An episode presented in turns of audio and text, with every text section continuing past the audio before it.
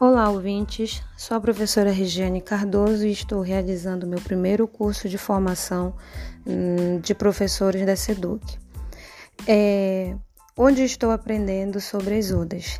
Esse primeiro contato com os objetos digitais de aprendizagem, ele é algo bem interessante porque, mesmo sem saber, nós já usamos essas ferramentas né, ao longo do nosso processo de ensino nas escolas, né? E eu sou professora de geografia, como eu falei anteriormente.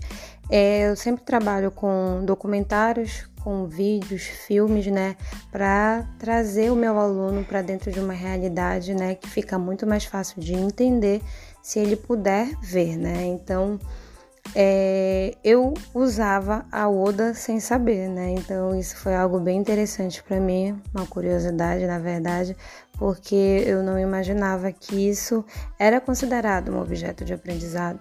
Então, durante muito tempo, né, a gente trabalha com essas ferramentas e achando que são coisas simples, né? E a gente não vê como elas se enquadram numa categoria muito maior no ensino, né? Então, essa é uma primeira experiência que eu tive, sabendo que ela é uma ferramenta né, da ODA.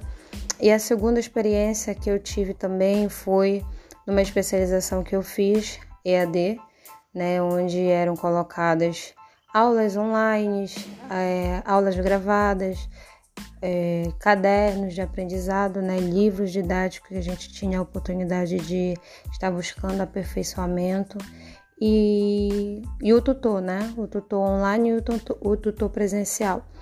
Então foi algo muito é, bom de ter o contato e é algo que hoje nós necessitamos, né, demais para que a gente possa dar andamento nos nossos trabalhos, visando o contexto que nós estamos vivendo.